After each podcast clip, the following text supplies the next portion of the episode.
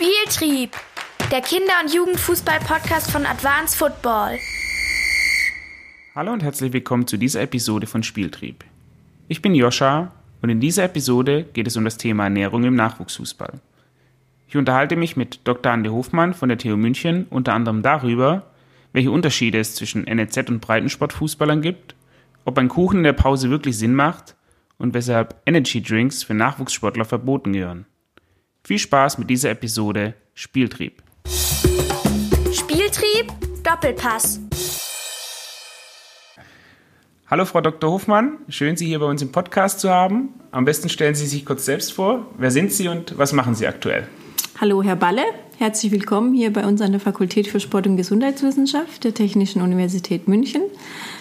Sie kennen uns ja schon so ein bisschen. Sie waren ja Student hier bei uns im Hause, deswegen kennen Sie mich schon auch ein bisschen. Aber für alle, die mich eben nicht kennen, ich bin seit circa 14 Jahren hier an der Fakultät, ein ähm, bisschen länger an der TU München schon ähm, und äh, bediene hier das Feld der Ernährung im Sportbezug. Also ich unterrichte alles, was mit Ernährung und Sport zu tun hat und habe natürlich auch einige Projekte in diesem Bereich schon betreut.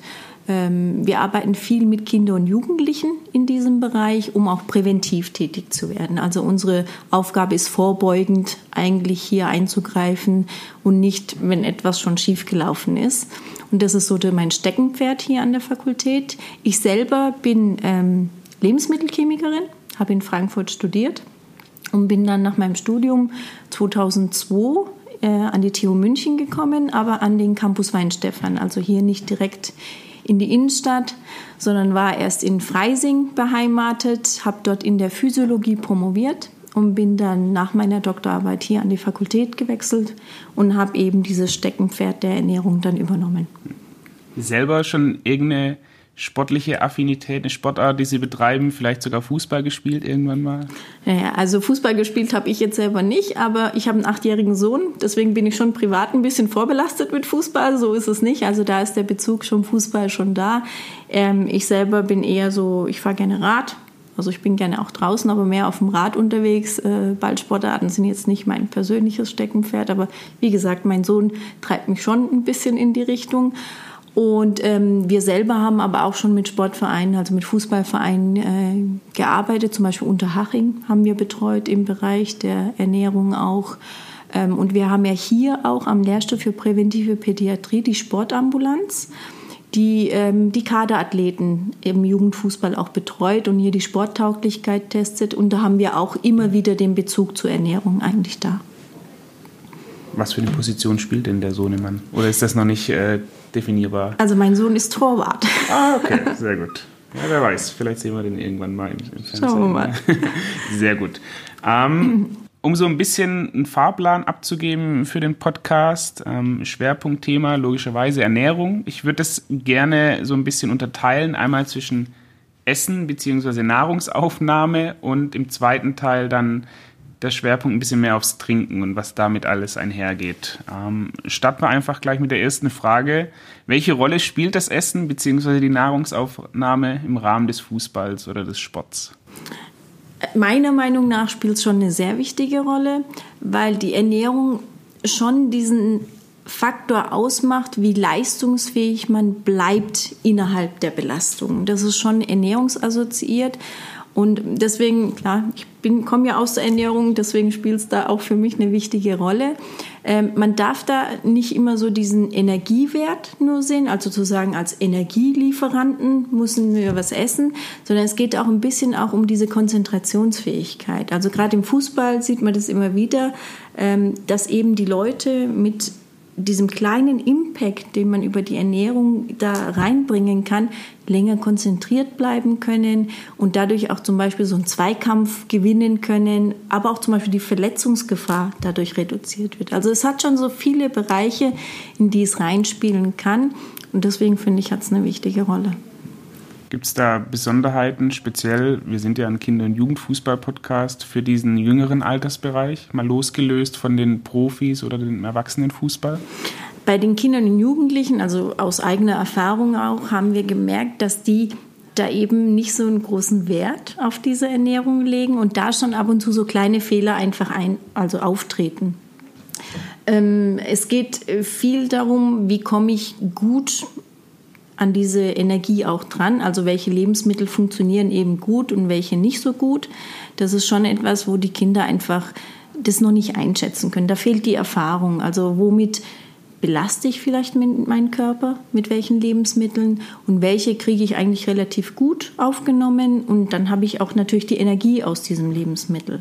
Und da müsste man, ja, muss man als Trainer vielleicht auch ein bisschen oder als Eltern auch aktiv werden, um denen dieses Wissen weiterzugeben. Das können Kinder noch nicht wissen. Ein Mittel könnte ja so ein Podcast sein über das Thema Ernährung im Sport. Zum Beispiel. ähm, aber zum, wie ich mich als Trainer verhalten kann, beziehungsweise als Elternteil, da kommen wir später auch noch dazu. Mhm. Ähm, wie sieht es denn da beim Thema Ernährung in verschiedenen Entwicklungsstadien, sei es zum Beispiel die Pubertät oder ich bin erst sechs oder sieben Jahre alt, wie sieht es denn da mit, diesem, mit dieser Thematik aus? Kann man das so ein bisschen spezifizieren, ein bisschen spezieller machen? Genau, also äh, wir haben natürlich, ähm, wenn wir jetzt über die, das Essen reden, geht es natürlich um diesen Energiewert und auch darum, welche Vitamine bekomme ich über die Lebensmittel geliefert, welche Mineralstoffe sind da drin. Da geht es ja wirklich um die, um die Inhaltsstoffe in den Lebensmitteln. Und prinzipiell ist es schon so, wenn ich natürlich jetzt so ein, so ein Kind habe oder einen Jugendlichen, der steckt mitten in der Wachstumsphase, ähm, da kommt es darauf an, was wächst gerade bei dem. Also geht es in Richtung Längenwachstum, also wird der jetzt größer ähm, dann hat er natürlich einen Mehrbedarf auch an bestimmten Mineralstoffen. Da geht es viel um, um Calcium und Magnesium geht es da auch viel, dass er davon auch genügend zu sich nimmt. Da geht es natürlich auch darum, dass er prinzipiell mehr Energie braucht als in der Phase, wo er gerade nicht wächst. Und ähm, dann geht es noch darum, und wie passt sich der Körper jetzt an? Also der ist gewachsen, die Knochen sind sozusagen länger geworden und die, die, die Haut hat sich auch angepasst. Jetzt müssen die Muskeln nachziehen. Und da geht es dann auch wieder darum, okay, was braucht der Muskel? Also da geht es dann viel um Proteine. Welche Proteine sollte der zu sich nehmen? Er müsste auch eigentlich ein bisschen mehr davon zu sich nehmen, um das Muskelwachstum zu bedienen. Also ja, es gibt wirklich Besonderheiten mit Wachstum und ähm, vielleicht braucht man überhaupt mal so ein Gefühl, wie viel Energie braucht der normalerweise. Und dann, wenn er wächst, braucht er halt so einen Tick mehr. Das ist nicht das Doppelte, was er braucht, aber es sind halt so ein paar Prozent mehr, so zehn Prozent mehr an bestimmten Nährstoffen, die er braucht und die muss ich dann auch bedienen. Also die muss ich dem Körper natürlich auch zur Verfügung stellen, damit es adäquat funktioniert. Lässt sich sowas dann klassischerweise einfach nur am Körperfett ablesen? So, ich sehe ein bisschen dicklicheres Kind und dann ähm, denke ich mir, okay, der muss jetzt ein bisschen weniger essen. Ich kann mich noch daran erinnern, es gibt einen, einen Bild-Podcast über den Fußball und Nils Petersen hat da erzählt, der, der Stürmer von Freiburg. Er war als Kind immer der dicklichste Junge und wenn man ihn jetzt sieht, er ist auch Profispieler, schlank gewachsen. Also ist das einfach nur, liegt es nur dran, viel Fett am Körper oder ein bisschen zu viel Fett bedeutet, ich muss das alles reduzieren? Ähm, würde ich jetzt prinzipiell nicht so pauschal sagen. Also man kann natürlich über Körpergewicht und Körperfettanteil schon so schauen, ist das in der Balance? Ist das für das Körpergewicht eine adäquate Menge an Körperfett? Ähm, unser Stoffwechsel funktioniert aber sehr unterschiedlich. Und gerade bei Kindern ist das noch gar nicht so alles so fein justiert, sage ich mal. Das ist noch nicht endgültig eingestellt. Das sieht man ja auch in der Pubertät verändern sich gerade die Jungs enorm. Auch das Aussehen und die Proportionen verändern sich. Ähm, man hört zum Beispiel von den Trainern immer, der ist gewachsen und der wusste gar nicht mehr seine, seine, seine Körperstrukturen einzusetzen, weil eben diese Muskeln noch nicht mitgewachsen waren. Der hatte dann nicht mehr die Kraft. Und das ist immer so ein verzögerter Prozess. Und der Körper passt sich dann wieder an. Und ähm, ich glaube, die Pubertät ist dann schon nochmal so ein ganz großer Cut ähm, in, in der Körperzusammensetzung. Und ab da kann man dann gut mit Körpergewicht und Körperfettanteil auch arbeiten. Hm. Nochmal zur, zur Wiederholung, Pubertät fängt wann an und endet wann ungefähr? Ja, unterschiedlich. Also der, jeder kommt so ein bisschen äh, früher oder später ja in die Pubertät. Äh, wenn wir Studien machen und sagen, wir wollen die Kinder vor der Pubertät abgreifen, dann arbeiten wir maximal mit bis zu Zwölfjährigen. Und ab da kann eben schon die Pubertät volle Kanne einsetzen. Bei den Jungen auch. Manche kommen aber auch erst mit 13 oder 14 in die Pubertät. Aber wenn wir sagen, wir wollen sozusagen Kinder abgreifen, ähm, dann sagen wir maximal zwölf Jahre. Und ab da geht es dann so ein bisschen mehr in diesen Jugendbereich. Ja, jetzt haben wir es gerade davon gehabt, dass man nicht nur auf den, den Energiegehalt von Nahrung achten äh, sollte. Gibt es denn Unterschiede zwischen NLZs und Breitensport-Fußballspielern, vor allem im Kinder- und Jugendfußball? Ähm, dadurch, dass du im NLZ ja ein höheres, einen höheren Trainingsumfang hast und eventuell dadurch auch einen höheren Kalorienbedarf, muss man da irgendwas beachten? Ähm, Sie haben es eigentlich schon gesagt, es kommt immer darauf an, wie viel trainiere ich pro Tag und wie, viel sieht, wie sieht dieses Training auch aus. Ähm, prinzipiell ist natürlich eine höhere Belastung pro Tag oder eine höhere Belastungszeit bedeutet auch mehr Energie, die derjenige braucht. Also deswegen gibt es da wahrscheinlich schon einen Unterschied, dass einfach diese mehr lizenzassoziierten äh, Sportler einfach äh, diesen Energiewert mehr im Auge behalten müssen, weil der bei denen einfach überdurchschnittlich hoch ist. Wobei wir auch schon festgestellt haben, im Breitensport, die Jugendlichen, die machen ja vielleicht dann noch eine Sportart dazu und die haben manchmal das gleiche Belastungsprofil wie so ein Lizenzspieler. Also deswegen muss das nicht immer extrem unterschiedlich sein, aber wenn ich jetzt wirklich so nur den Fußball betrachte, ist es schon so, dass, dass äh, dieser Energiebedarf gedeckt werden muss. Und der ist halt bei den Lizenzspielern meistens ein Tick höher als bei den Breitensportlern. Gibt es da Referenzwerte an, an Kalorien, die ich als Zwölfjähriger, als 15-Jähriger brauche? Oder ist das so individuell, dass man das eigentlich gar nicht sagen kann? Ähm, es gibt leider keine Referenzwerte. Also ich könnte jetzt nicht einfach sagen, man kann in folgende Tabelle schauen und da sieht man dann, was so ein Zwölfjähriger braucht. Es gibt von der Deutschen Gesellschaft für Ernährung natürlich Referenzwerte, die sind aber ähm, eher mit einer normalen Alltagsaktivität assoziiert. Also man kann zumindest schon mal so einen Basiswert, könnte man sich bei der DGE bei der Deutschen Gesellschaft für Ernährung auf der Webseite ähm, anschauen und sagen, okay, das ist der Mindestwert.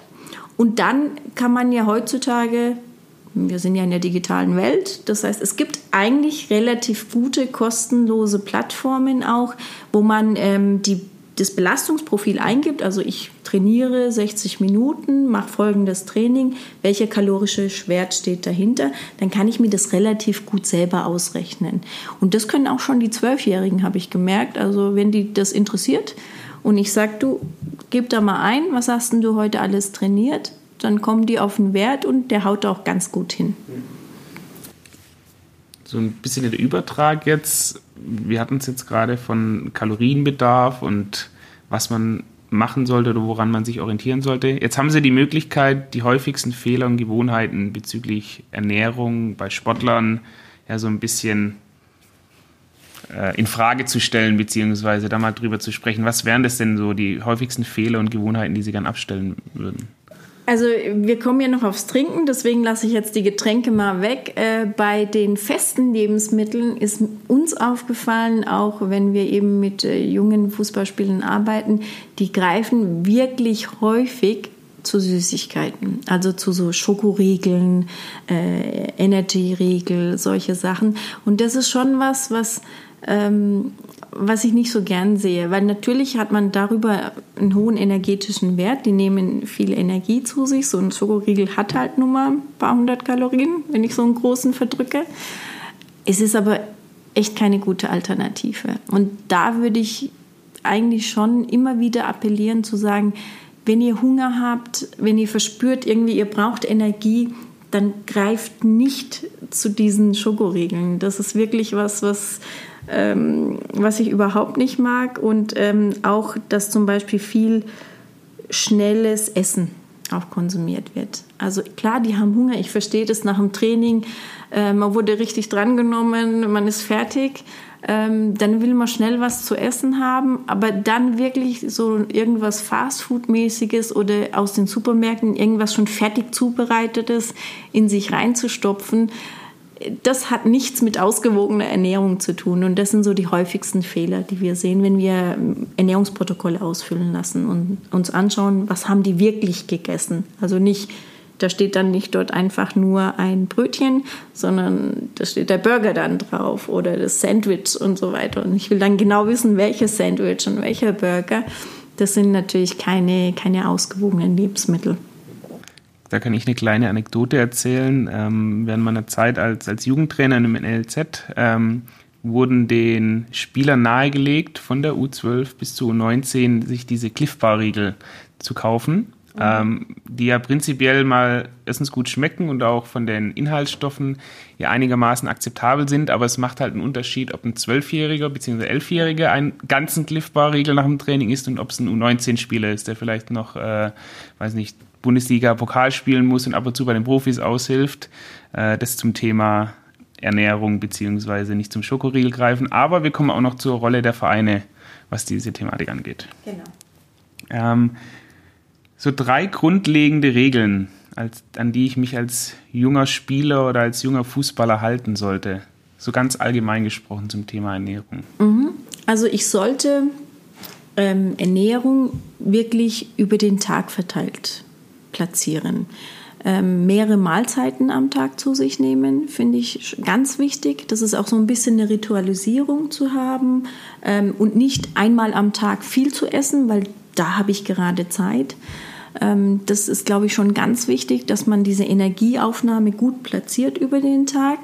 Ist es da schlimm, wenn ich mal das Frühstück auffallen lasse, weil ich eigentlich keinen Hunger habe morgens, wenn ich aufstehe? Oder ist das es ist nicht schlimm. Also man ist davon weggegangen zu sagen, ähm, nur dreimal Essen am Tag ist gut oder fünfmal Essen am Tag ist die beste Variante. Es ist wirklich so, dass die Menschen und unterschiedlichen Stoffwechsel haben, unterschiedlich ähm, aktiv werden am Morgen. Und wenn jemand früh morgens nichts essen kann, ist das nicht schlimm. Aber ich sollte dann wirklich schauen, wann ist denn der Zeitpunkt, wann ich wieder was essen möchte oder könnte.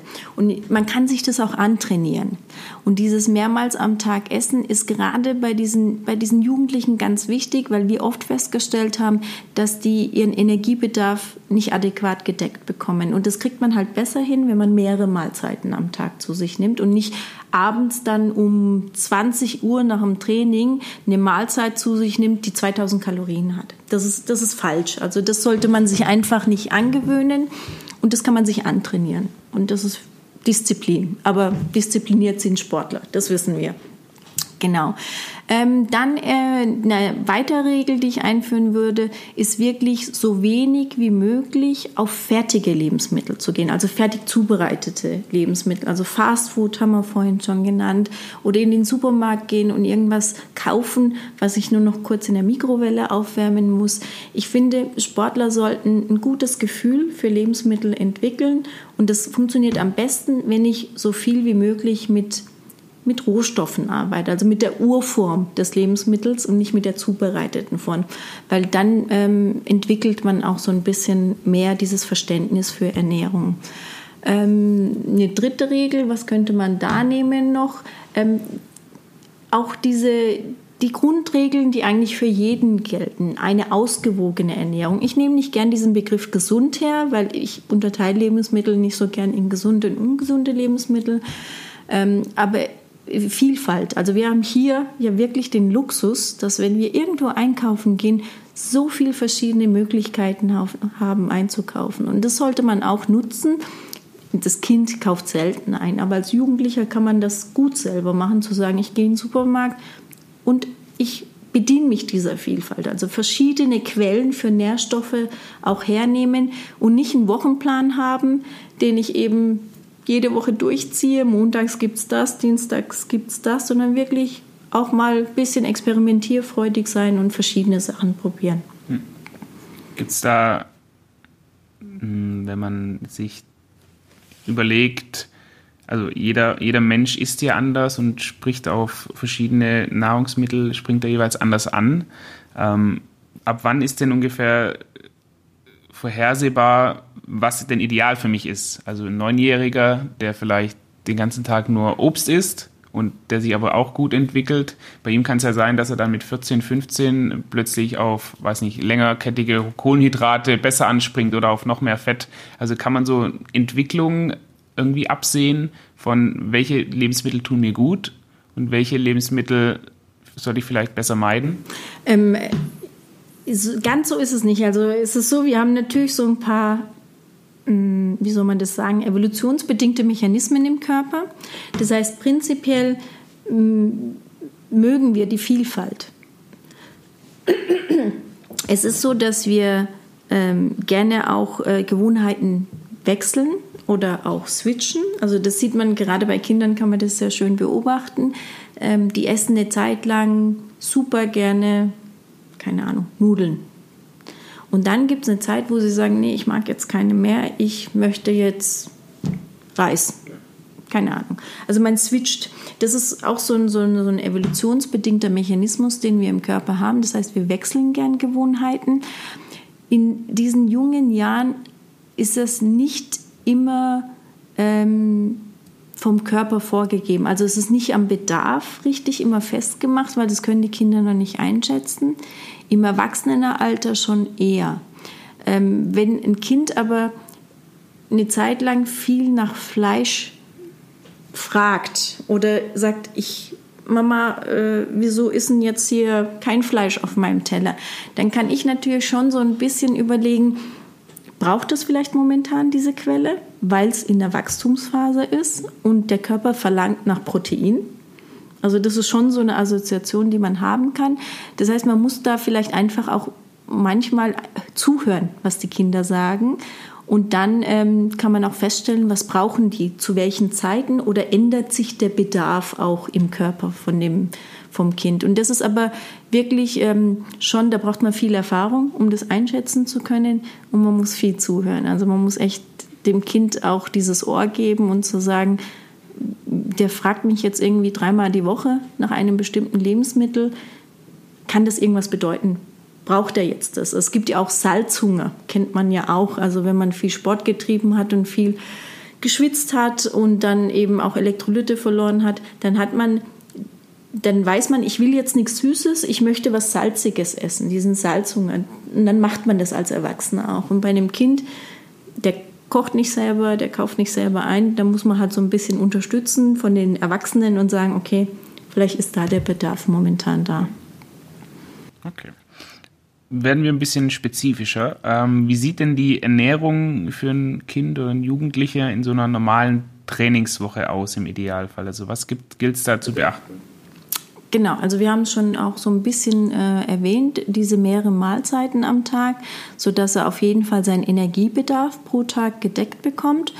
Und bei einem Kind ist es so, der Alltag ist ja vorgegeben. Der steht morgens auf, dann geht er in die Schule, ähm, dann kommt es darauf an, ob er jetzt in irgendeine weiterführende Einrichtung geht, die ihn betreut. Dort kriegt er meistens ein Essen vorgesetzt. Wenn das Kind nach Hause kommt, kann man ja diese Mittagsmahlzeit selber äh, sich überlegen. Und dann geht es irgendwann nachmittags oder am späten Nachmittag ins Training. Ähm, wichtig wäre immer, dass, wir, dass man das Kind ins Training schickt und es sind alle Reserven aufgefüllt. Das heißt, der hat genug getrunken, der hat eine bestimmte Zeit vorher und das heißt nicht kurz vorm Training, sondern, sondern schon so ein, zwei Stunden vorm Training was Gutes gegessen, wo er auch seine Energiequellen wieder aufgefüllt hat. Ähm, und dann kann er ins Training gehen. Im Training wird auch darauf geachtet, dass er genügend trinkt, zumindest. Ähm, und nach dem Training muss man halt schauen, dass man dann wieder also in die Regeneration geht, dem Kind wieder unterstützt, diese verlorene Energie wieder aufzufüllen. Das heißt, danach auch wieder adäquat ihm was zu essen anbietet. Und da geht es natürlich viel um Energie, also es geht um Kohlenhydrate, um Proteine viel, die gerade in, diesen, in diesem Belastungsprofil eben eine große Rolle spielen. Aber es geht natürlich auch darum, dass er seine Fette bekommt, fettlösliche Vitamine, darf man nicht außer Acht lassen, sind auch sehr wichtig für unseren Körper, sodass man hier diese Ausgewogenheit wieder in den Tag platziert. Ähm, Sie haben es jetzt angesprochen, nach dem Training, also ich nehme jetzt mal einen Spieler aus einem Nachwuchsleistungszentrum, der hat in der Regel bis halb acht, acht, halb neun Training, hat vielleicht da noch einen Fahrdienst, wo eine Stunde oder noch länger fährt. Bedeutet das dann, er soll das im Idealfall schon unterwegs machen oder ist es auch okay, wenn er eine Dreiviertelstunde später ist, was ist? Ähm, früher hat man ja immer gesagt, diese Regeneration ist am stärksten in den ersten 60 Minuten nach der Belastung das stimmt jetzt nicht so richtig. Natürlich ist die hochgefahren nach dem Training, das heißt, man ist in diesem Aktivitätszustand, geht aus der Belastung raus und der Körper möchte dann relativ schnell regenerieren. Ähm, wenn er es schafft, kann er natürlich im Bus dann irgendwas ähm, Kleines, was er sich schon mitgenommen hat, auch essen, wenn er das kann können ja nicht alle direkt nach der Belastung, aber er kann das auch zu Hause machen. Also es ist nicht schlimm, wenn er nach den 60 Minuten erst mit der Regeneration anfängt. Ähm, die Frage ist dann aber nur, wird es nicht an sich vom Tagesablauf her irgendwann zu spät für diese Person? Weil wenn man dann erst um neun oder um zehn zum Essen kommt, dann ist der Körper schon mit Verdauung auch beschäftigt. Das heißt, man geht dann eigentlich auch später ins Bett, muss aber am nächsten Morgen wieder früh raus.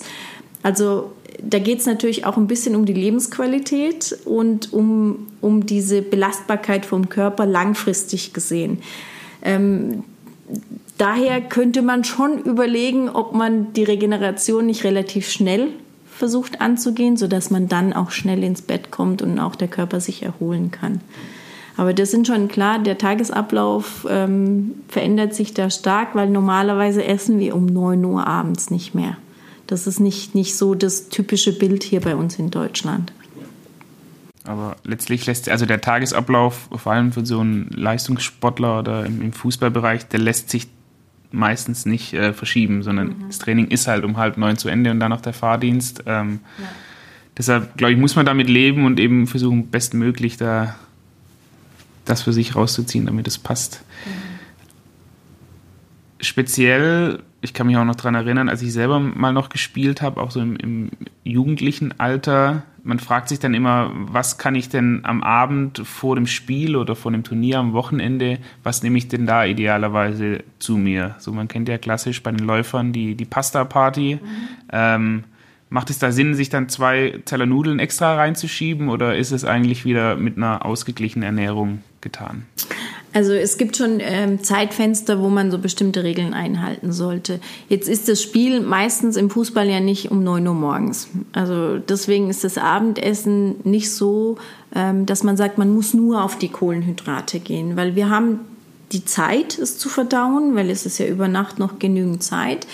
Ähm, man kann sagen, es sollte auf jeden Fall eine kohlenhydratbetonte Mahlzeit sein, aber es muss nicht eine reine Kohlenhydratmahlzeit sein. Also man kann da immer noch auch äh, die Ballaststoffe mit reinnehmen. Man kann da auch noch einen Proteinreiz setzen am Abend. Das ist schon so, dass man das alles mit rein platzieren kann. Bei den Fetten, da dauert die Verdauung länger, aber auch ein kleiner Anteil an relativ ähm, guten Fetten, also qualitativ hochwertigen Fetten, kann man da auch in die Abendmahlzeit gut mit reinnehmen. Also Kohlenhydrat betont, aber trotzdem ausgewogen, dass ich noch meine Vitamine alles mit drin habe. Ähm, interessant wird es dann eigentlich eher am nächsten Morgen zu sagen, okay, ich habe jetzt nur noch ein definiertes Zeitfenster bis zu meinem, bis zu meinem Spiel.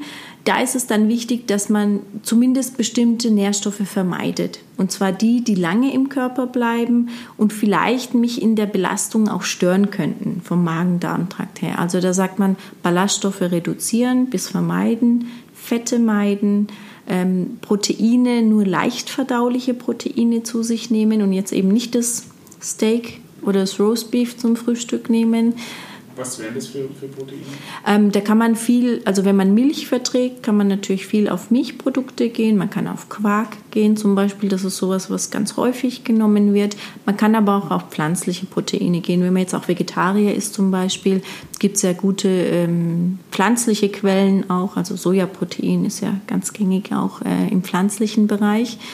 Aber eben leicht verdauliche Proteine und Kohlenhydrat betont schon sagen, also Kohlenhydrat ist wichtig, dass ich meine körpereigenen Reserven auffülle.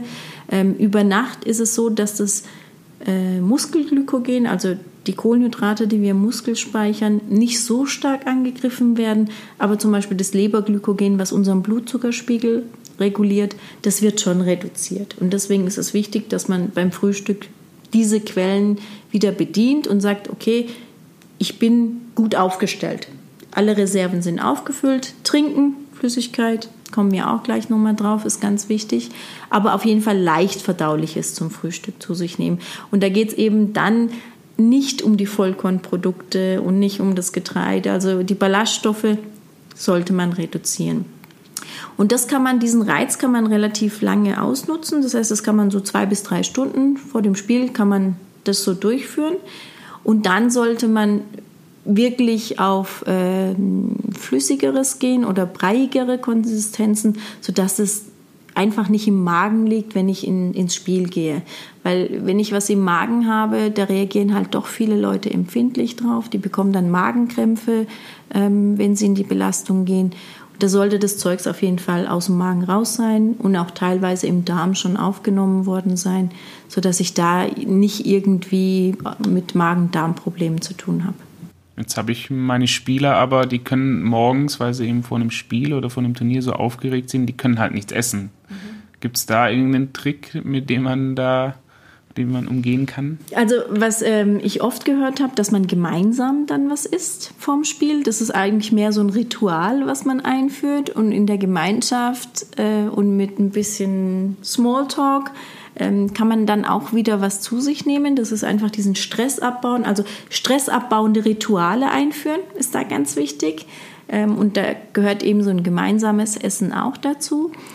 Oder dann wirklich sagen, wenn jemand sagt, ich kriege das nicht runter, ich kann es nicht beißen, ich bin so unter Strom, versuchen vielleicht das Ganze flüssig zu sich zu nehmen. Da gibt es auch gute Möglichkeiten. Also wie gesagt, mit Milch kann man ganz viel machen. Also fettarme Milch dann natürlich, weil der Fettanteil relativ gering sein sollte. Und da eben äh, eine Banane rein pürieren oder sowas.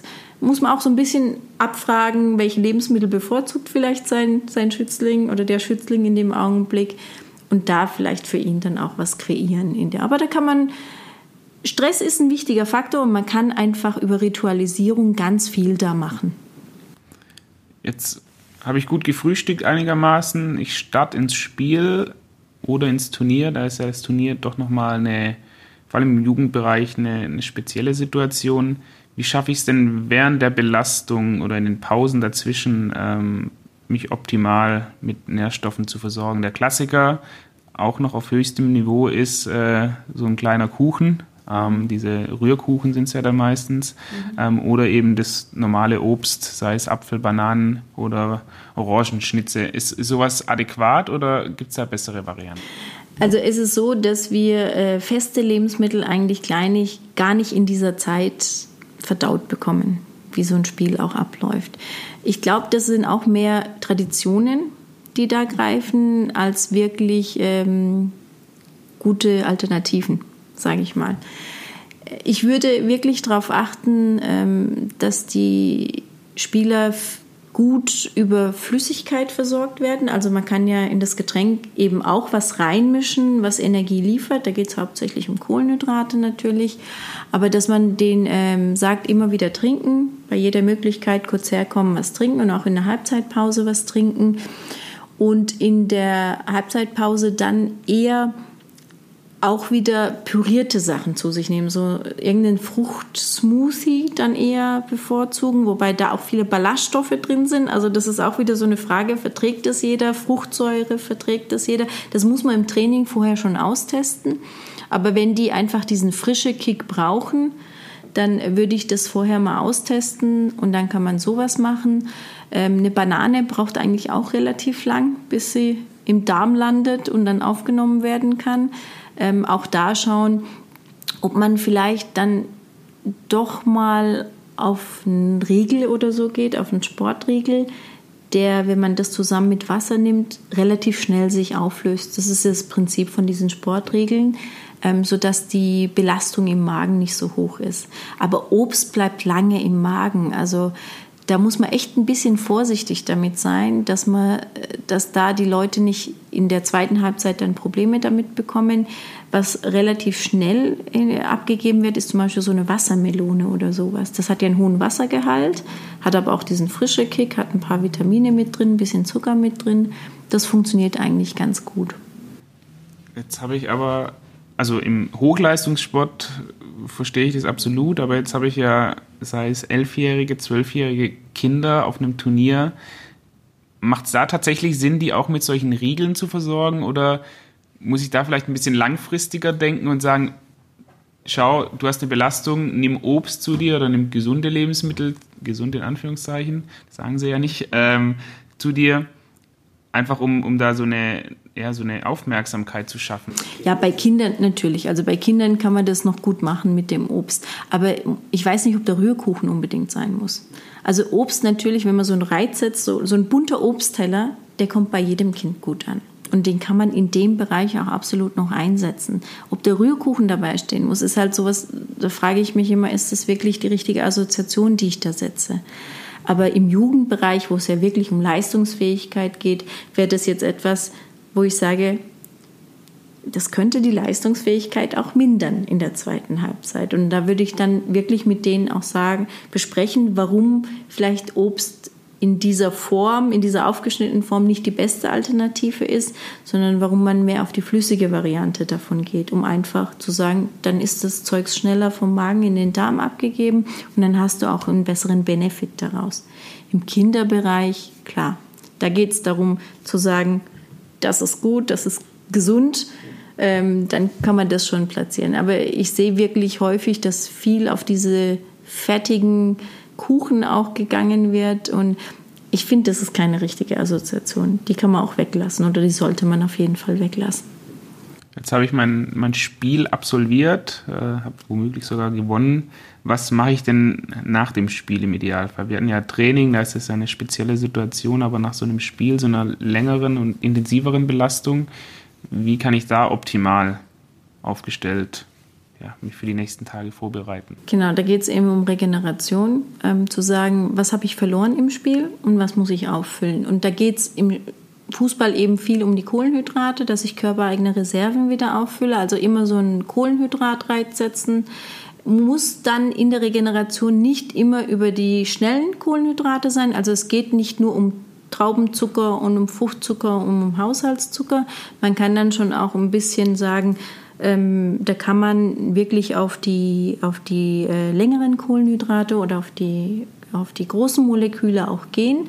Aber ich muss auf jeden Fall diesen Kohlenhydratreiz liefern im Körper, dass man das ähm, dem wieder zur Verfügung stellt. Es geht um Proteine, Muskel wurde beansprucht, Muskelprotein wurde abgebaut nicht zu einer hohen Menge im Kinderbereich, aber trotzdem hat man diese Quelle angegriffen. Das heißt, irgendeinen Proteinreiz auch setzen und Flüssigkeit.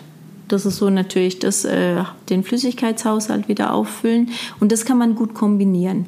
Also wenn ich jetzt ähm, wenn die, wenn die Kinder das mögen und sagen, okay, ich nehme irgendein Milchprodukt zu mir, ein Milchshake, zum Beispiel, den kann man ja auch super selber produzieren. Also ein Smoothie, so einen großen Mixer dahinstellen und einen Milchshake mit Obstkomponente äh, mischen, das kriegt jeder relativ gut hin. Ähm, und in Milch ist auch das Protein gleich mit drin. Da hat man das ganz einfach eigentlich abgedeckt. Das ist kein Hexenwerk, das ist auch umsetzbar und auch gar nicht so aufwendig und man kann es immer frisch produzieren. Und das ist schon wichtig, dass man, dass den Kindern das bewusst oder an sich, dass den Kindern bewusst wird, dass man nach der Belastung auch essen muss. Einfach dieses allgemeine Bewusstsein auch. Und um die Inhaltsstoffe, da müssen sich die Kinder nicht drum kümmern. Das können ja dann die Eltern machen und die Trainer machen. Aber dass man sowas dann auch zur Verfügung stellt. Beim kalten, äh, beim bei unseren warmen Umgebungstemperaturen kann man ja in diesen Milchshake noch ein bisschen Eiswürfel reinhauen. Dann hat es so einen kleinen Eischarakter auch noch, kommt auch super an. Das klappt ganz gut. Okay. Dann gehen wir doch direkt weiter zum nächsten Thema. Da bin ich gespannt, weil das ja so gefühlt immer noch ein, ein größeres Thema ist. Ähm, Trinken. Welche Rolle spielt das denn im Fußball, im Kinderfußball? Vor allem, wenn ich jetzt ja, besser werden möchte oder meine Leistung steigern möchte? Das Trinken ist wirklich ähm, sehr wichtig. Ähm, und gerade im Kinderfußball finde ich, ist es äh, schon etwas, was man bewusst angehen muss. Bei den Jugendlichen funktioniert es ein bisschen besser. Die haben da selber schon ein besseres Gefühl dafür. Ähm, ich habe das Gefühl, dass man im Kinderfußball als Erwachsener, also ob das jetzt als Trainer ist oder als Elternteil, wirklich den Kindern das aktiv mitgeben muss, das Trinken. Also auffordern muss eigentlich die Kinder zu trinken. Das ist ähm, auch einfacher zu erklären, weil bei den Kindern ist dieses Durstgefühl noch nicht so ausgeprägt. Also die empfinden das noch nicht so dominant. Die können das auch ignorieren, die Kinder. Und deswegen muss man da das Trinken aktiv gestalten. Also wirklich sagen, Trinkpause oder jetzt wird was getrunken, komm her, trink was und denen das in die Hand drücken und auch Mengen vorgeben. Also wenn man sagt, trink was und er nimmt die Flasche oder den Becher und nimmt so einen Minischluck draus, dass man sagt, na komm, gehen noch zwei, drei Schluck mehr. Ähm, da fehlt einfach noch diese Sensibilisierung im Kinderbereich. Im Jugendbereich ähm, funktioniert das besser. Die haben schon ein besseres Gefühl dafür, dass sie trinken müssen. Da muss man es aber anbieten. Also die müssen halt die schnelle Verfügbarkeit da haben, dass sie auch immer an Getränke drankommen und das dann auch zu sich nehmen. Aber da ähm, ist es weniger schwierig, das Thema. Da kann man es leichter umsetzen. Und es ist aber wirklich so, dass wenn wir Flüssigkeit verlieren, und zwar sind es keine so hohen Mengen, also man äh, sagt immer, wenn man 2% seines Körpergewichts an Wasser verliert, hat man im Bereich der Ausdauerleistung Einbußen bis zu 20 Prozent. Und das ist schon so eine Zahl, die hoch ist. Das ist nicht ein bisschen was, sondern das ist wirklich äh, eine Verminderung der Leistungsfähigkeit, die durch relativ einfache Mechanismen nicht stattfindet. Trinken. Was sind denn da Mengen, die man vorgeben kann? Also bei Nahrungsmitteln ist es schwer, das zu sagen. Gibt es aber im Trinken Milliliter-Angaben, vor allem im Kinderbereich, die man auf ein, aufs Körpergewicht runterrechnen kann? Oder wie funktioniert das? Genau, bei den Erwachsenen ist es ja so, dass man sagt, dass man alle, also in der Belastung, alle 15 bis 20 Minuten ca. 150 bis 200 Milliliter trinken soll. Das gilt für einen Erwachsenen. Das kann man von dem Kind nicht verlangen. Das ist sozusagen ein guter, so ein normaler Becher, sind so 150 Milliliter. Das schaffen die selten auf einmal auszutrinken, weil das schaffen sie nur, wenn sie wirklich durstig sind. Zum Beispiel nach dem Spiel schaffen sie das gut, diese 150 Milliliter. Wenn ich den Reiz im Spiel setzen möchte, dann sind das so 50 bis 100 Milliliter, was die gut hinkriegen zu trinken. Und das sollte man auch eben so alle 15 Minuten den Reiz setzen. Wenn man es also alle 15 bis 20 Minuten, 50 bis 100 Milliliter im Kinderbereich. Die Jugendlichen würde ich eher als Erwachsene sehen. Also bei denen kann man mit den Mengen dann auch in Richtung Erwachsenenempfehlungen gehen. Da was Interessantes auch. Ähm, wir waren bei den Adler Mannheim im Jugendbereich und die haben sehr getaktete Eisflächen und da ist das Training extrem effizient gestaltet. Und die haben individuelle Trinkpausen. Also die stehen, die Trinkflaschen stehen außen am Rand und nicht wie im Fußball, dass die Übung vorbei ist und dann gehen alle geschlossen zum Trinken, sondern die Kinder gehen, wenn sie eben Lust haben oder wenn sie dieses Durstgefühl spüren, gehen sie kurz raus, skaten dahin, trinken was, stellen es wieder hin und innerhalb von zehn Sekunden sind sie wieder da. Ähm, das vielleicht auch einfach ein, ja, ein Anreiz oder eine Idee für, für Trainer, dass man da das Ganze versucht individuell gestalt, zu gestalten. Muss halt darauf achten, dass es aber auch gemacht wird. Wenn halt nur von zehn Jungs vier Stück individuell trinken gehen, die anderen sechs aber durchtrainieren, dass man da vielleicht ein bisschen ein Auge drauf hat. Genau, und das ist, das ist eben diese Aufgabe, die man gerade im Kinderbereich hat, ähm, dass man das mit denen auch trainiert. Also wirklich am Anfang anleiten zum Trinken. Ich glaube, das ist ganz wichtig zu sagen, deswegen am Anfang Trinkpausen einlegen und irgendwann ist es ja auch ein Ritual oder irgendein Schema, was man drin hat und dann können die das auch alleine machen. Ich finde es mit den individuellen Trinkflaschen immer sehr gut, weil man natürlich eine bestimmte Menge reinfüllt und dann nach dem Training oder nach dem Wettkampf auch schauen kann, was hat denn der getrunken? War das jetzt zu wenig oder war das gut? Hat er das sozusagen äh, die, äh, die Vorgaben auch so erreicht, die man als Trainer gemacht hat? Und dann kann man das nochmal thematisieren mit der Person. Das ist natürlich, wenn man immer nur so einen Weg oder einfach vorbereitete Flaschen haben, die die in die Hand gedrückt bekommen und nicht personalisiert sind, ähm, dann hat man auch keine Kontrolle über die Menge. Und das ist schon wichtig, dass man ein Gefühl auch dafür bekommt, trinkt der genug oder trinkt der zu wenig? Und ich sage immer, als Trainer ist es ja auch wichtig, seine Schwitzlinge zu kennen. Welches ist der Vielschwitzer? Also wer schwitzt viel und äh, wer, wer muss dann auch adäquat trinken und wer ist mein Wenigschwitzer?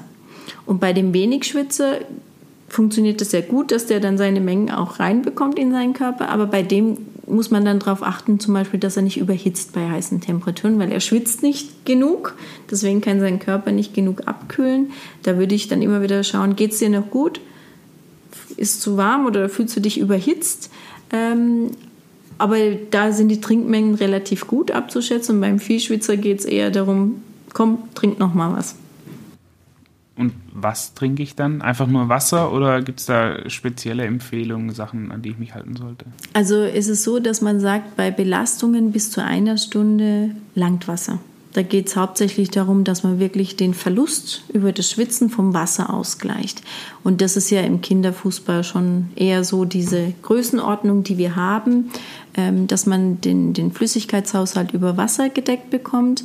Man sagt, dass eben Belastungen, die über eine Stunde gehen, wenn wir jetzt eher in dem Profil sind, so von zwei Stunden oder vielleicht auch, äh, dass man mehrere Spiele hat ähm, an einem Tag, wo es dann auch um drei Stunden geht, dass man dann in das Getränk eigentlich eine Energiequelle reintun sollte, also Kohlenhydrate reinmachen sollte.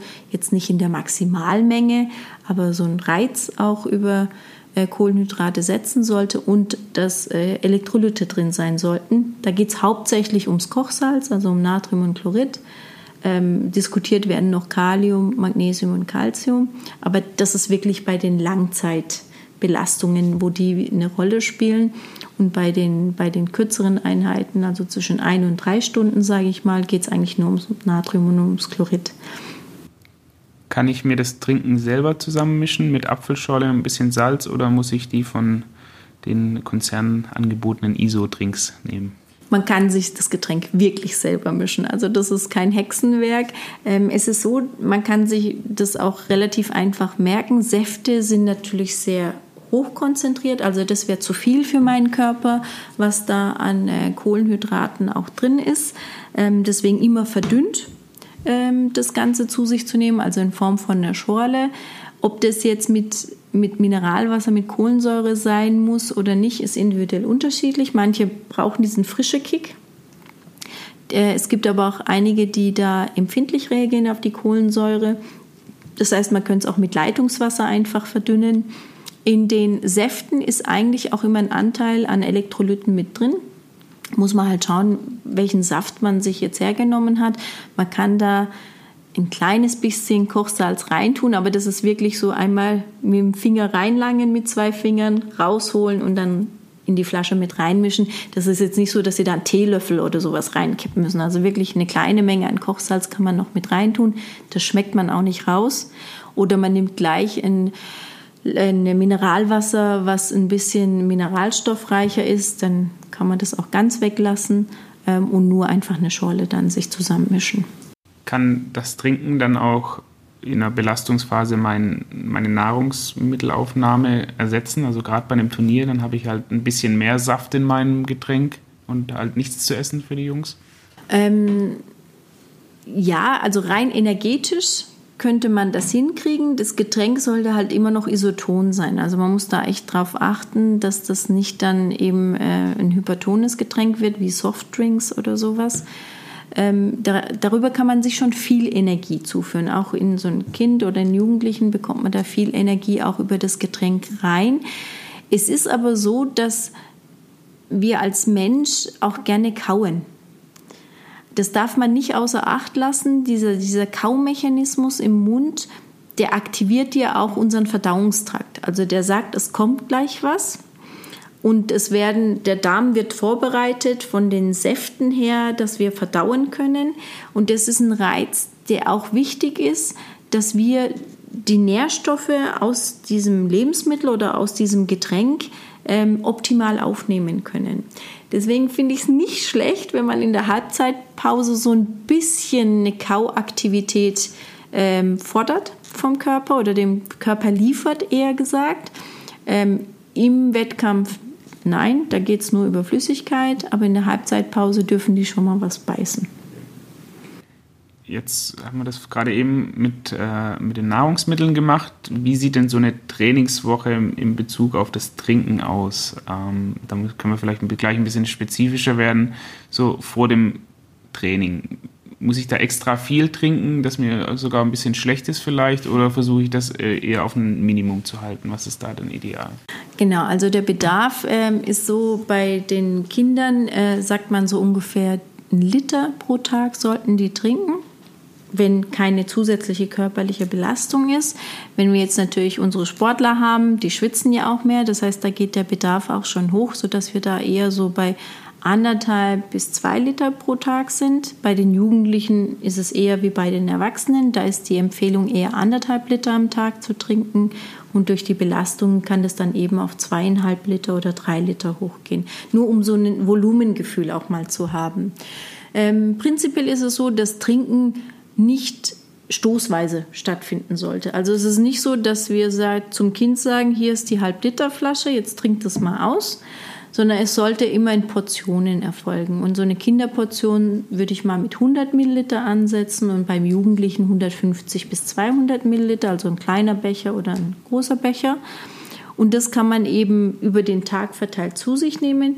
Vorm Training ist es wichtig, dass ich kein Defizit habe, also dass ich nicht mit dem Durstgefühl ins Training oder in den Wettkampf gehe, ins Spiel gehe.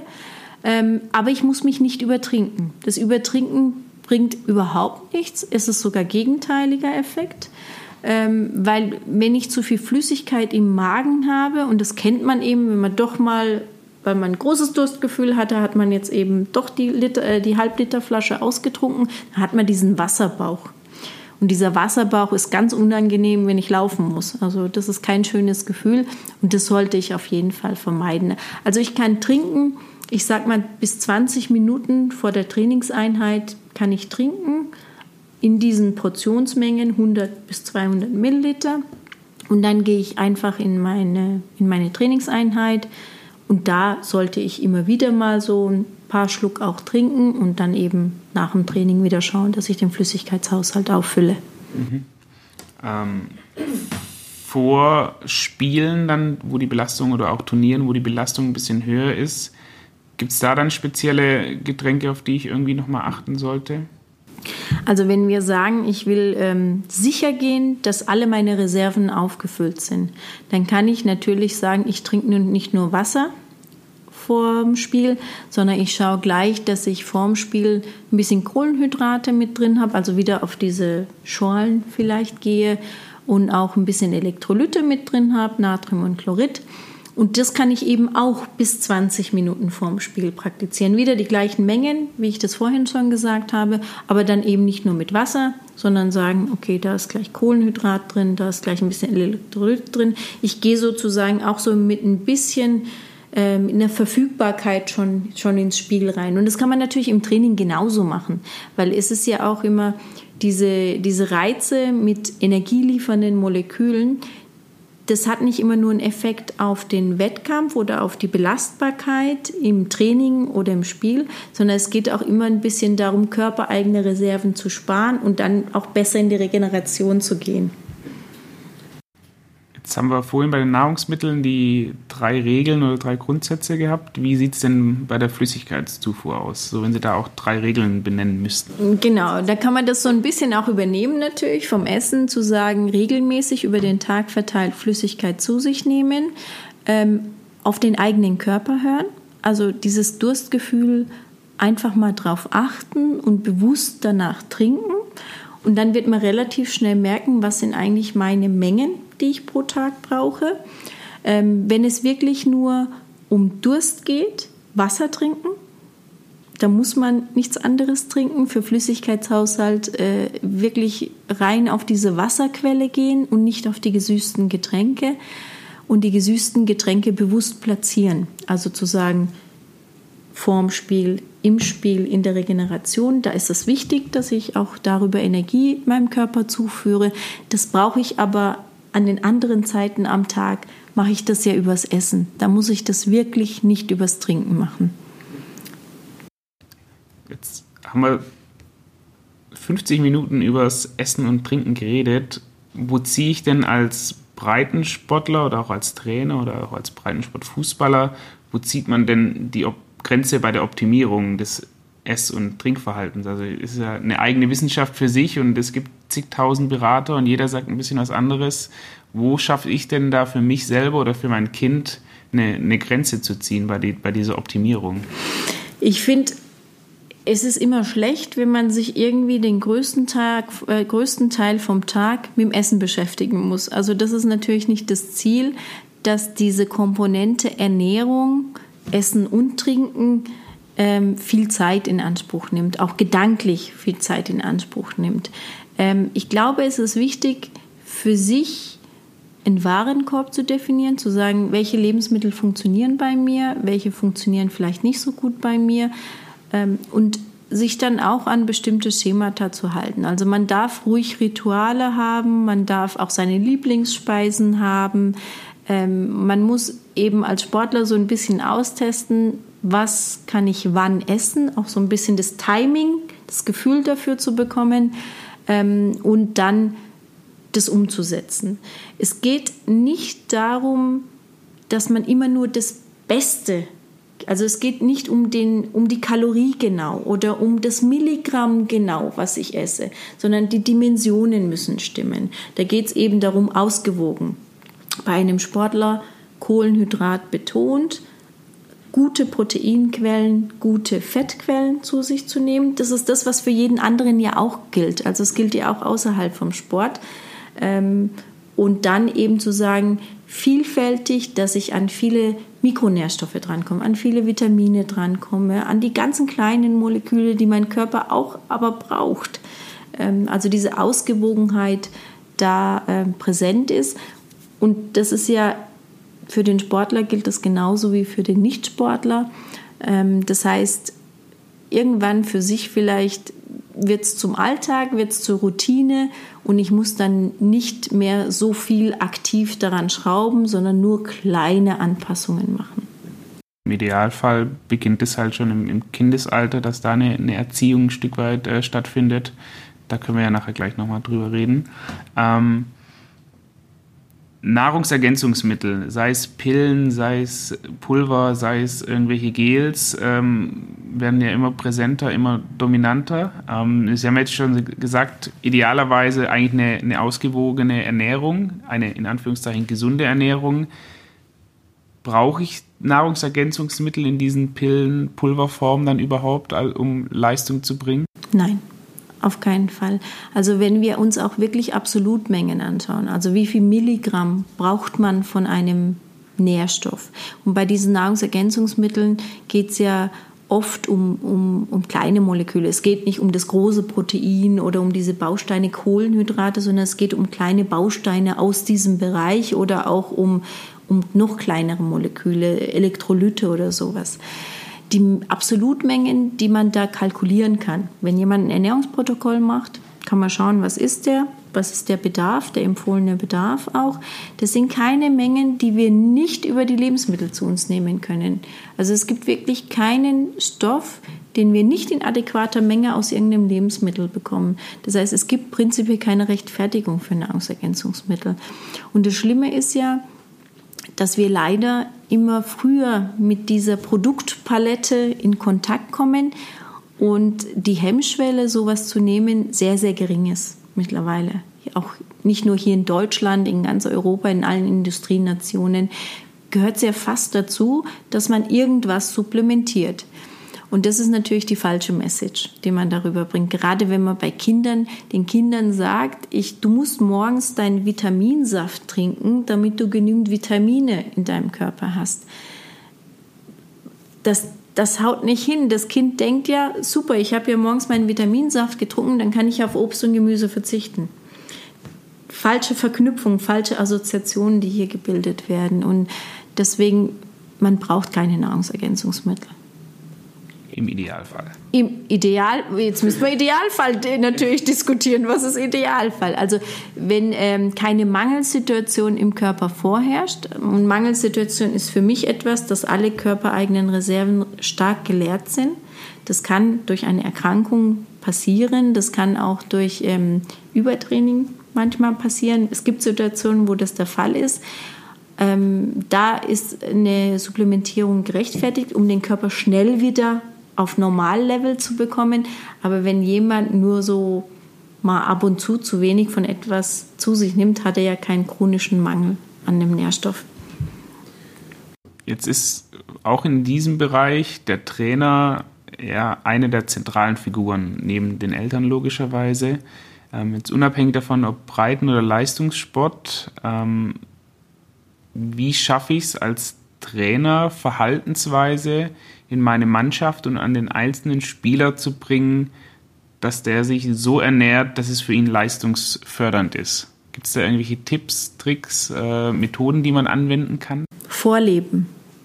Vorleben. Also das ist schon etwas, was ganz wichtig ist. Äh, wir oder Kinder, gerade Kinder simulieren oder bilden ja ab, was sie sehen eigentlich. Und deswegen ist Vorleben nicht nur für Trainer, natürlich auch für Eltern genauso etwas, was ganz wichtig ist.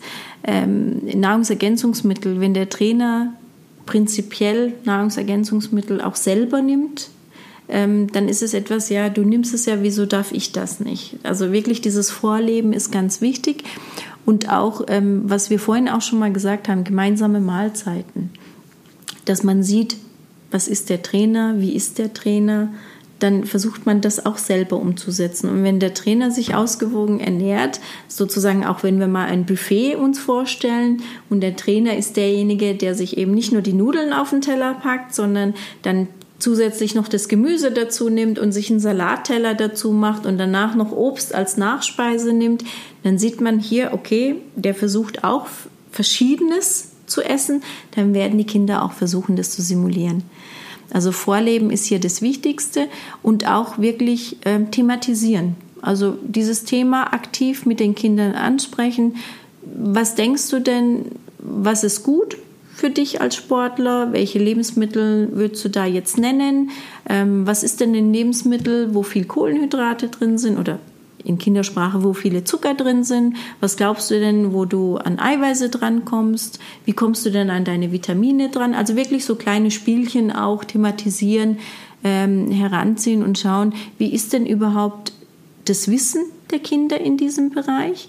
Und wenn da eben was nicht passt, dass man das dann sagt, du, das ist jetzt nicht so ganz korrekt, guck mal, das kann man so machen oder was sind gute Alternativen zum Schokoriegel, den wir am Anfang genannt haben was kannst du denn stattdessen zu dir nehmen oder zu deinem gesüßten Getränk, also wenn du Zucker über Getränke zu dir nimmst, was könntest du denn da alternativ machen? Einfach so ein bisschen auch spielen mit den Lebensmitteln.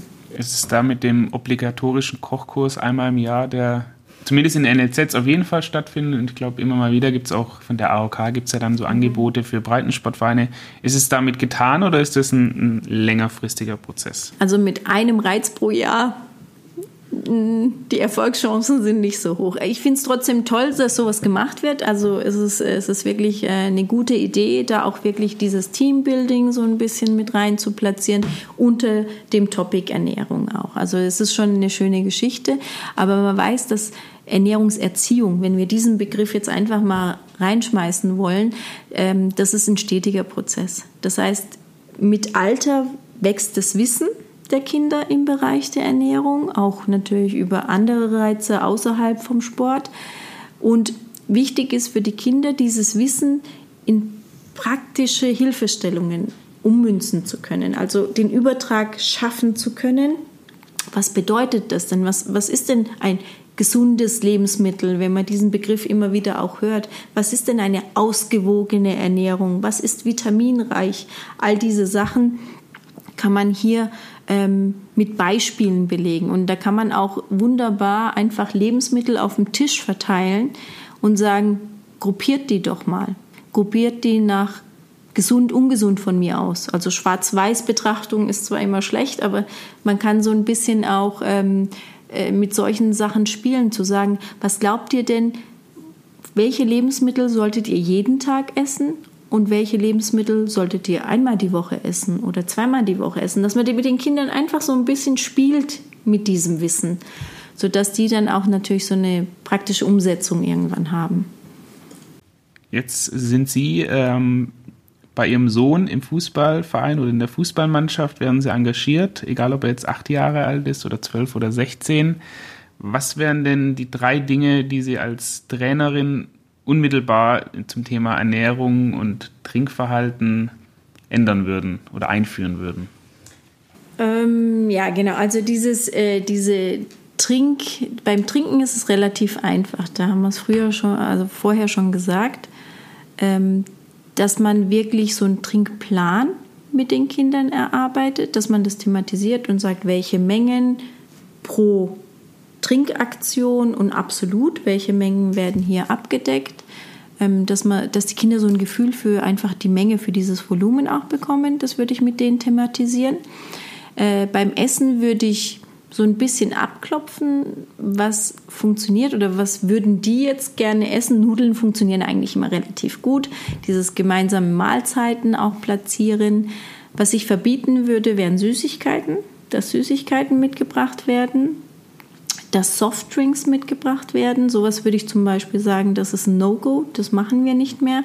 Ich würde auch sagen, nur frisch oder direkt zubereitete Lebensmittel zu platzieren und würde mit den Kindern das auch teilweise selber zubereiten. Also wirklich die Kinder in die Pflicht nehmen.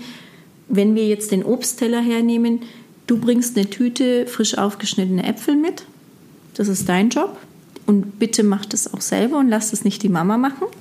Du bist für die Bananen zuständig, keine Ahnung, du bist für die Wassermelone zuständig. Okay, da ist das Aufschneiden ein bisschen eine Herausforderung für die Kleinen, aber zumindest, dass sie, dass sie so Jobs bekommen im, im Ernährungsbereich, ähm, sodass sie da auch, es geht nicht darum, die zu belasten oder, oder irgendwie äh, zu sagen, immer nur in die Pflicht nehmen, dass sie mehr zu tun haben, sondern dass denen bewusst wird, dass sie für diesen Baustein auch selber zuständig sind. Dann würde ich immer ein paar fürs Trinken abstellen, die sagen, du bist dafür zuständig, dass die Trinkflaschen aufgefüllt sind ähm, und so weiter und so fort, dass man da einfach die auch mehr einbezieht.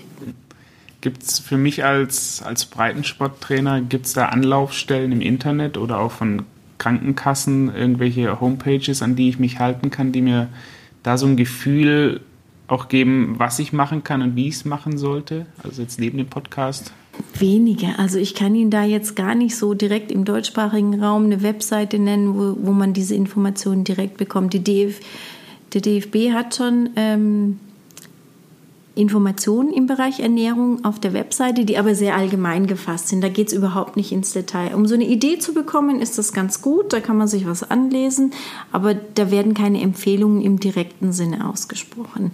Ähm, die Deutsche Gesellschaft für Ernährung hat natürlich dann für diesen für die breite Bevölkerung oder für auch die Nichtsportler äh, ganz viele Empfehlungen die Seiten sind schon sehr gut auch, weil man da sich äh, fundiertes Wissen holen kann und auch Basis, die Basis ist gut, also die Quellen sind gut, woher das kommt.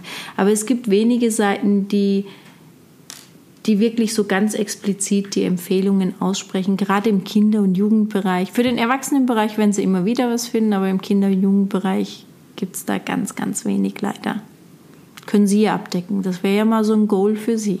Das versuchen wir. Wir haben zum Beispiel einen Beitrag äh, zum Trinken im Kinderfußball, äh, der stark an ihre damalige Vorlesung vor fünf Jahren sich orientiert hat. Sehr schön. Das ist doch schon mal was. Das, ist schon mal was. das freut mich.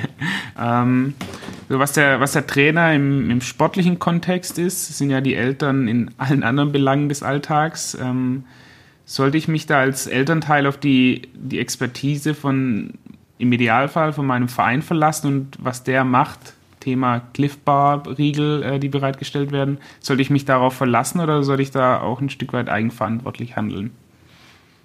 Ich finde, die Eltern müssen immer verantwortlich handeln. Man kann nicht das Kind abgeben und davon ausgehen, es läuft alles zu meiner Zufriedenheit als Elternteil. Die Ansprüche von Eltern, sie nehmen unterschiedlich, das ist auch okay, aber man darf kritisch sein. Man darf ruhig kritisch sein. Und was ich ähm, auch immer sagen muss, die Vereine können das natürlich auch nutzen, die Eltern. Weil es gibt immer ein paar Eltern, die sich vielleicht auch mit bestimmten Themen auskennen. Und dann kann man natürlich diese Kritik, die vielleicht geäußert wird, auch nutzen und sagen, okay, können Sie oder haben Sie jemanden, der sich damit auskennt, der uns beraten kann?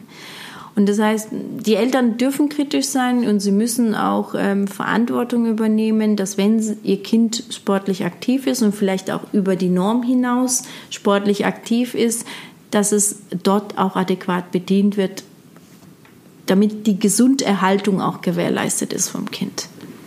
Was kann ich denn als, als Elternteil tun, um mein Kind im Fußball zu unterstützen und da langfristig eine Ernährung zu gewährleisten. Wir haben es ja schon angesprochen, äh, die ganzen Grundsätze, aber vielleicht einfach nochmal so ein, zwei, drei Themenfelder oder praktische Dinge, die ich umsetzen kann als Elternteil? Ich kann mein Kind natürlich als Elternteil viel besser beobachten. Und das ist, glaube ich, etwas, äh, was wir auch machen sollten, unbedingt zu sagen, wie entwickelt sich mein Kind. Der Trainer sieht das Kind eine bestimmte Zeitspanne am Tag.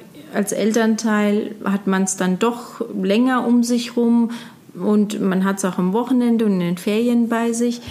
Und ähm, das heißt, ich beobachte mein Kind. Ich schaue, wie entwickelt sich auch von der Körperstruktur her, Körpergewicht, äh, Körpergröße, wie ist denn die Konzentration von meinem Kind zu Hause? Das sind so ganz banale Sachen, die ich ja sowieso mitbekomme.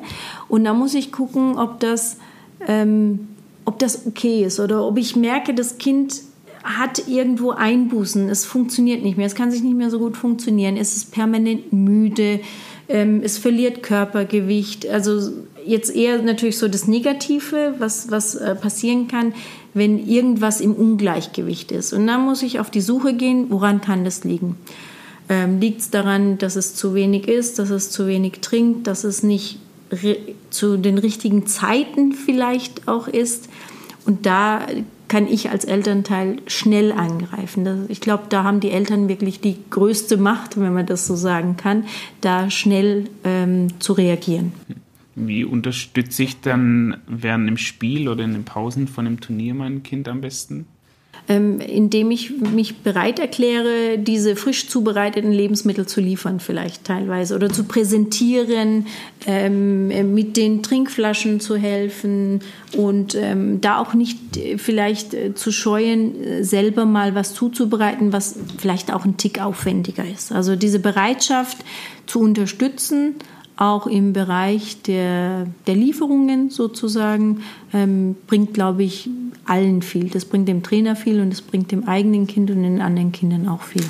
Jetzt hatten wir es vorhin von der Ernährung nach dem Training. Ähm, was wäre denn so eine ideale Lunchbox ist es ja nicht, aber so eine ideale Box für meinen, für meinen Spieler nach dem oder für mein Kind als Fußballspieler nach dem Training?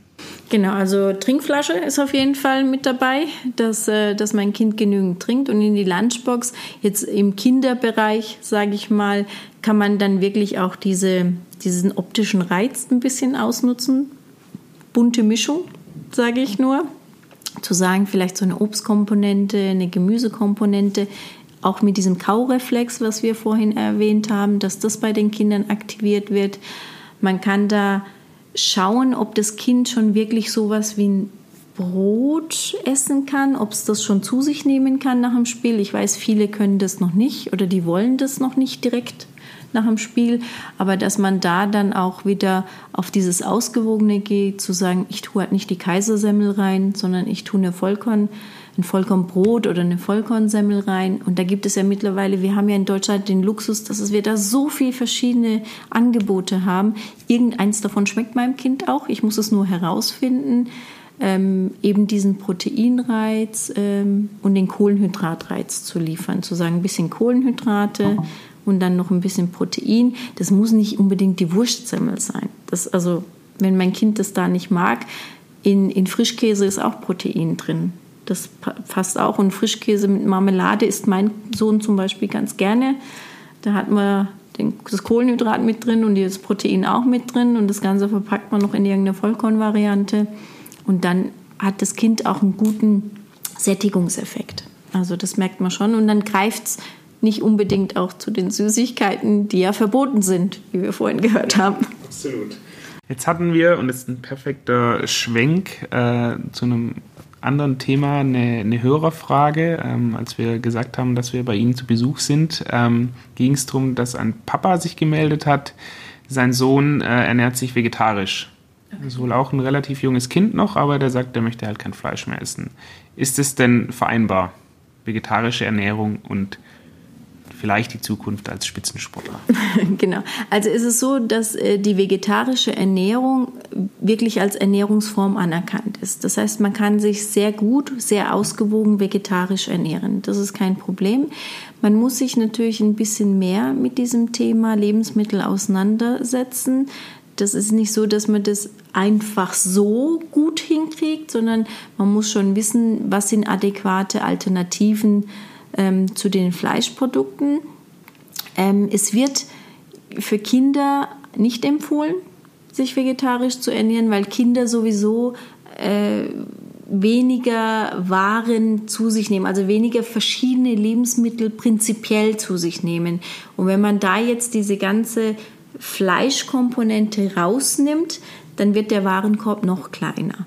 Deswegen wird eigentlich bei Kindern nicht empfohlen, dass sie sich vegetarisch ernähren, aber ab dem Jugendbereich, sage ich mal, äh, wird's, also gibt es wirklich ähm, sehr gute Möglichkeiten, sich ausgewogen zu ernähren.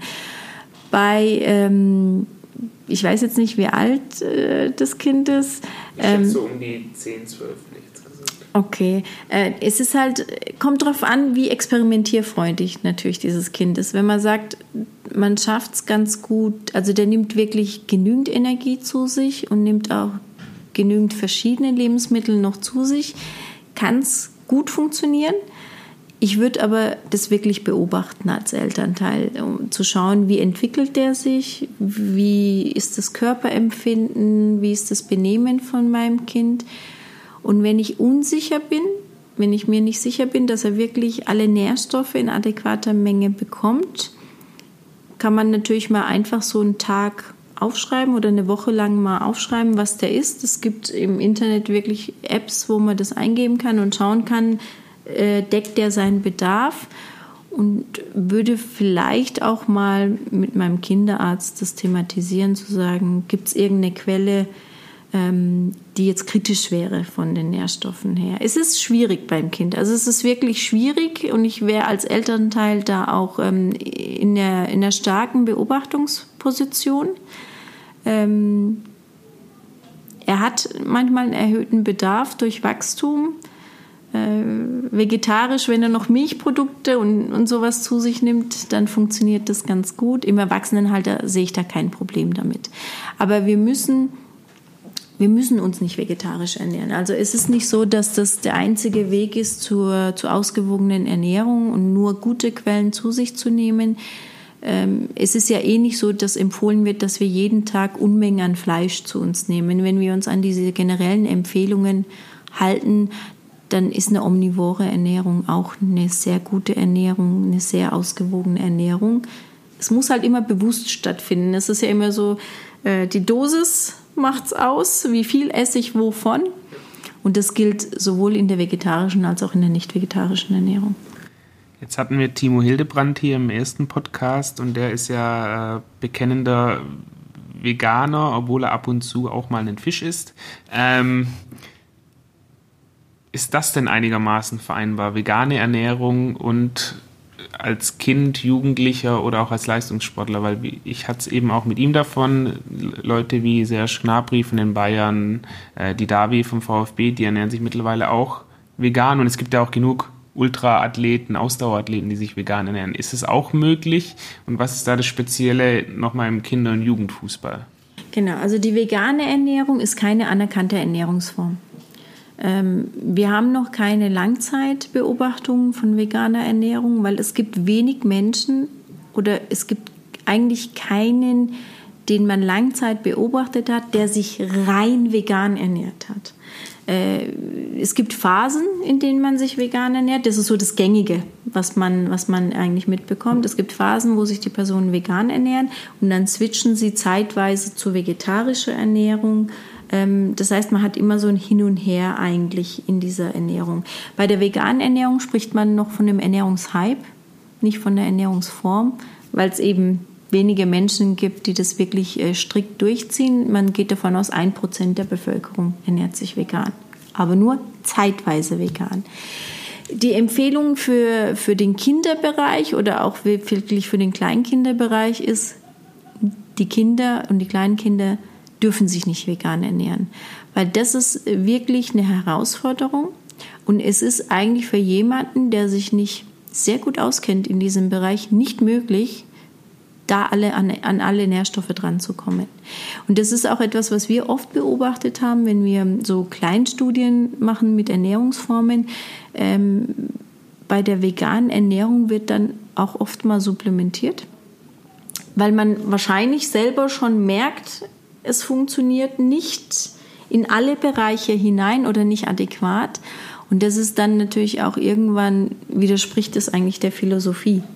Zu sagen, wenn ich dann wirklich supplementieren muss, kann es die richtige Ernährungsform für mich sein.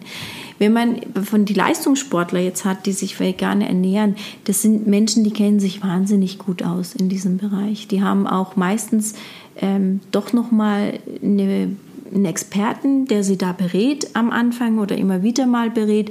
Leistungssportler werden auch immer gemonitort, das heißt, da macht man öfters mal ein Blutbild und schaut, ob alles passt. Die können relativ schnell reagieren auf Mangelsituationen. Und da kann ich mir gut vorstellen, dass das bei einigen super funktioniert. Ähm, aber eben weil sie dieses Umfeld auch haben. Jetzt, wenn man das bei Kindern und Kleinkindern umsetzt, da hat man noch keine guten Erfahrungen in dem Bereich gemacht. Und gerade, es gab sogar ja einen ganz schlimmen Fall, wo ein, ähm, ein Säugling vegan ernährt wurde. Also die Mutter hat sich geweigert zu stillen. Ähm, wobei wir Menschen sind ja keine Tiere in dem Sinn, aber die hat auch keine Muttermilch dem Kind gegeben und hat dem Kind dann auch keine Milchprodukte aus tierischen Quellen gegeben, sondern nur aus pflanzlichen Quellen. Und dieses Kind war ja massiv mangelernährt dann und ist hat dann auch die Schäden davon getragen. Also deswegen im Kleinkind- und Kindesalter bitte keine vegane Ernährung ausprobieren. Zeitweise kann das ja mal sein, aber nicht auf längere, längere Zeit sowas praktizieren. Jetzt haben Sie zum Abschluss ähm, eine Regel bzw. eine Vorgabe frei, und diese Frage stellen wir allen, ähm, die sie in allen Nachwuchsabteilungen der 25.000 Vereine in Deutschland zur Pflicht machen könnten. Welche Regel bzw. Vorgabe wäre das denn? Gut, ähm, eine Regel. Nur eine. Nur eine. Regel oder Vorgabe. Also es könnte auch sein, Sie könnten jetzt an jeden Sportplatz einen Automaten mit kostenlosem Gemüse. Also auch finanzielle Rahmen oder so sind überhaupt kein Thema. Ich würde es viel banaler. Ich würde eigentlich eher mit äh, nicht einer Regel machen, sondern ich würde vielleicht fast ein Verbot platzieren. Ähm, und zwar auch aus unserer Erfahrung heraus, weil wir auch ganz viele Ernährungserhebungen im Jugendfußball gemacht haben. Und äh, uns ist aufgefallen, dass ganz viel Energy Drinks konsumiert wurden. Und ich würde in den Vereinen Energy Drinks und Soft Drinks verbieten weil das ist wirklich etwas, was, ähm, was, was immer wieder auch in vielen Studien gezeigt wird. Unsere Jugendlichen nehmen ganz viel Energie äh, über diese, diese Produktpalette auf, die ja, die nicht positiv assoziiert ist mit irgendwas. Und das ist vielleicht eher so ein Verbot, was ich aussprechen würde. Es werden keine Energy Drinks und Soft Drinks im Verein erlaubt. Frau Dr. Hofmann, vielen Dank. Schön, dass Sie da waren, Herr Balle. Dankeschön. Spieltrieb, Doppelpass. Das war das Gespräch mit Dr. Ante Hofmann von der TU München. Ihr habt Ideen, Anregungen oder möchtet uns weitere Gäste vorschlagen? Kommt in unsere Spieltrieb Facebook-Gruppe oder kontaktiert uns über alle gängigen Kanäle. Bis dahin eine gute Zeit. Macht's gut.